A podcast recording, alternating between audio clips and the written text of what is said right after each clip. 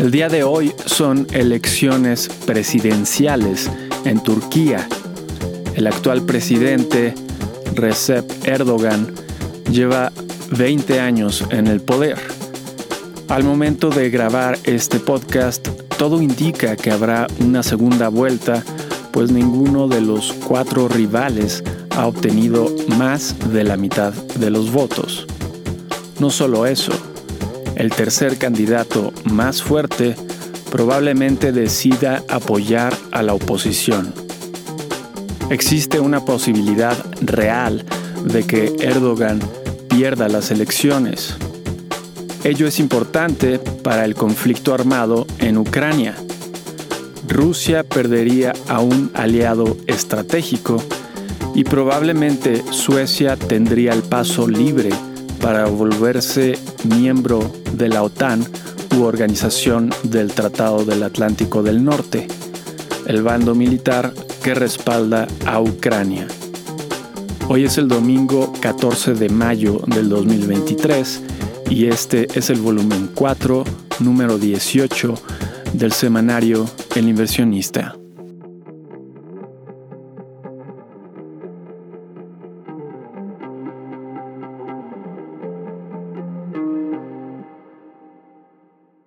En Estados Unidos, el expresidente y posible futuro rival por la presidencia, Donald Trump, fue culpado por un intento de violación ocurrido hace 30 años y difamación a la mujer agredida.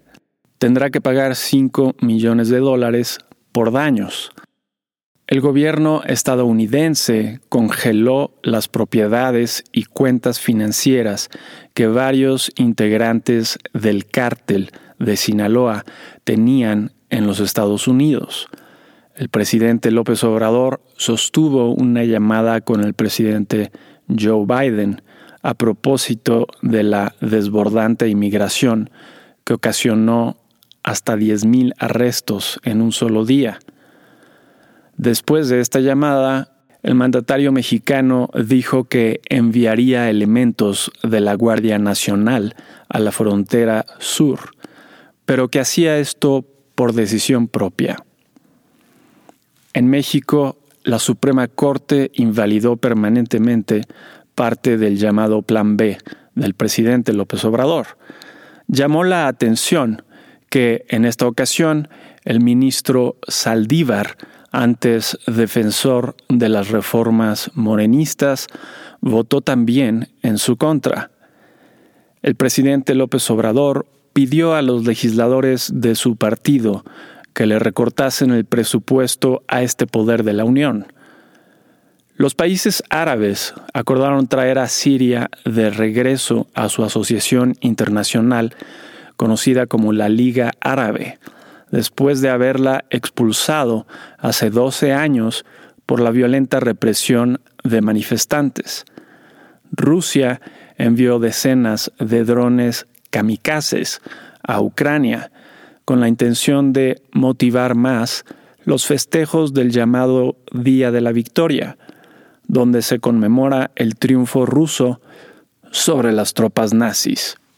Sin embargo, al menos 30 fueron interceptados por los ucranianos y las celebraciones no fueron tan grandes como las del año pasado. Siguiendo con Rusia, el gobierno de dicho país decidió grabar más a los productores de petróleo, algo que reducirá la inversión en dicho sector, reduciendo así esta fuente de ingresos en el futuro. En noticias empresariales, el jefe de UBS, Sergio Hermotti, escogió cuáles de los ejecutivos del prácticamente extinto Credit Suisse formarán parte del equipo de UBS. La casa de cambio de criptomonedas Bitrex, antes una de las mayores de Estados Unidos, se declaró en quiebra. Boeing cerró una venta de 40 miles de millones de dólares con Ryanair, una línea aérea europea de viajes económicos. Spotify, la aplicación más popular para escuchar música en línea, quitó miles de canciones generadas por la inteligencia artificial de una empresa de nombre Boomi, después de múltiples quejas de fraude. Elon Musk designó a su reemplazo como jefe de Twitter.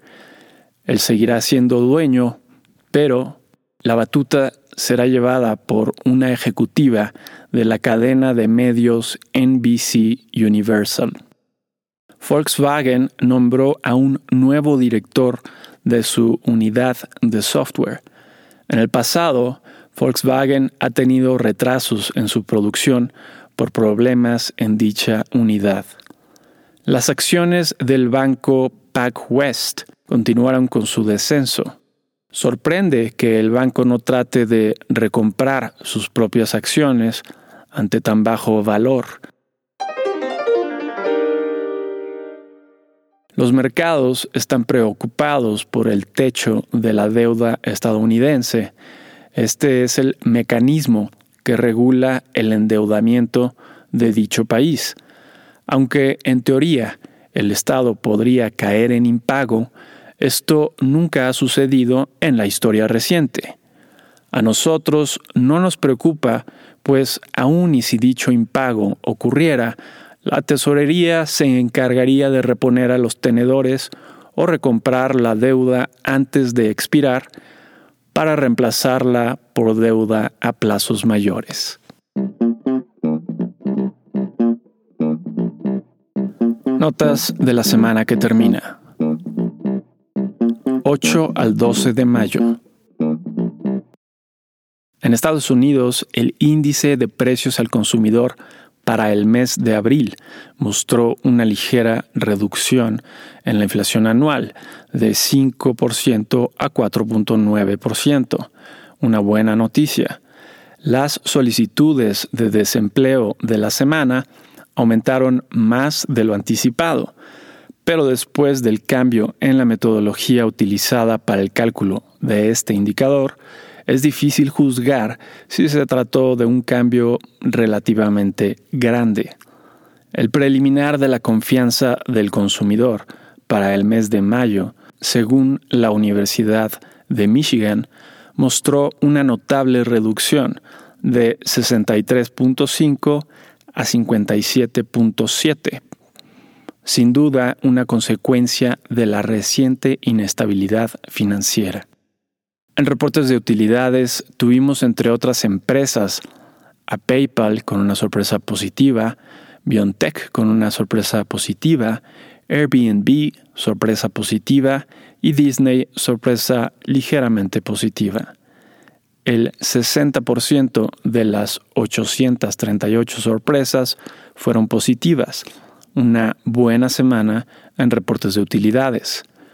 Con respecto a la semana pasada, el índice Standard Poor's 500 de la bolsa estadounidense retrocedió 0.2%.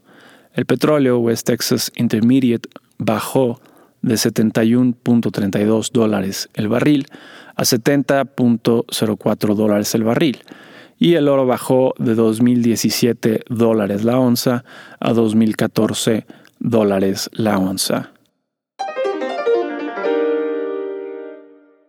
En México, la inflación anual para el mes de abril pasó de 6.85% a 6.25%, una reducción ligeramente mayor a la esperada. Los datos de la industria automotriz de vehículos ligeros para el mes de abril con respecto al mismo mes del año pasado fueron los siguientes en términos de vehículos. La producción aumentó 17%, las ventas nacionales aumentaron 17% y las exportaciones aumentaron en 5%. Los turistas internacionales para el mes de marzo fueron 3.5 millones aproximadamente lejos de los 4.2 millones para el mismo mes de principios del sexenio. Las ventas de la Asociación Nacional de Tiendas de Autoservicio y Departamentales para el mes de abril tuvieron un crecimiento anual de 6.2%, que después de quitar la inflación se traduce en una contracción de 0.05%. Los datos de la industria automotriz de vehículos pesados para el mes de abril fueron los siguientes con respecto al mismo mes del año pasado, en términos de unidades. La producción fue 14% mayor, las ventas nacionales fueron 17% mayores y las exportaciones fueron 18% mayores. Finalmente, la actividad industrial para el mes de marzo se redujo en 0.9%, un tanto más de la reducción de 0.1% esperada. Con respecto a la semana pasada, el índice de precios y cotizaciones de la Bolsa Mexicana de Valores avanzó 0.02%. El tipo de cambio bajó de 17.74 pesos por dólar a 17.57 pesos por dólar. ¿Qué podemos esperar para la semana entrante? 15 al 19 de mayo. En Estados Unidos será otra semana tranquila. El martes tendremos las ventas minoristas para el mes de abril. En la ocasión anterior se contrajeron 0.6% y se espera que se recuperen en 0.7%. Ese mismo día tendremos la producción industrial para el mes de abril. En la ocasión anterior aumentó 0.4% y ahora se espera que no presente cambio alguno. El miércoles tendremos los permisos de construcción y los comienzos de construcción de residencias para el mes de abril. Se esperan ligeros aumentos en ambos. El jueves, como siempre, tendremos las solicitudes de seguro de desempleo. Bajo la nueva metodología, estas han aumentado ligeramente a partir de marzo. Finalmente, ese mismo día tendremos las ventas de casas existentes que se estabilizaron en febrero después de una larga serie de reducciones continuas a lo largo del año pasado. En reportes de utilidades tendremos entre otras empresas a Home Depot, Target y Walmart. En México el jueves tendremos la decisión de Banco de México sobre la tasa de interés. Actualmente se encuentra en 11.25% y el consenso es que permanecerá igual. Ese mismo día tendremos el preliminar de la actividad económica para el mes de abril.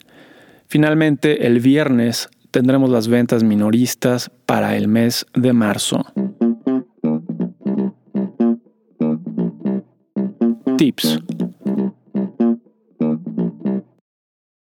Es probable que la bolsa estadounidense no tenga un fuerte crecimiento durante las siguientes semanas, hasta que los legisladores acuerden el aumento al techo de la deuda. Mantenemos nuestra opinión de que invertir una parte en dicha bolsa y la otra en deuda del gobierno mexicano es una buena estrategia.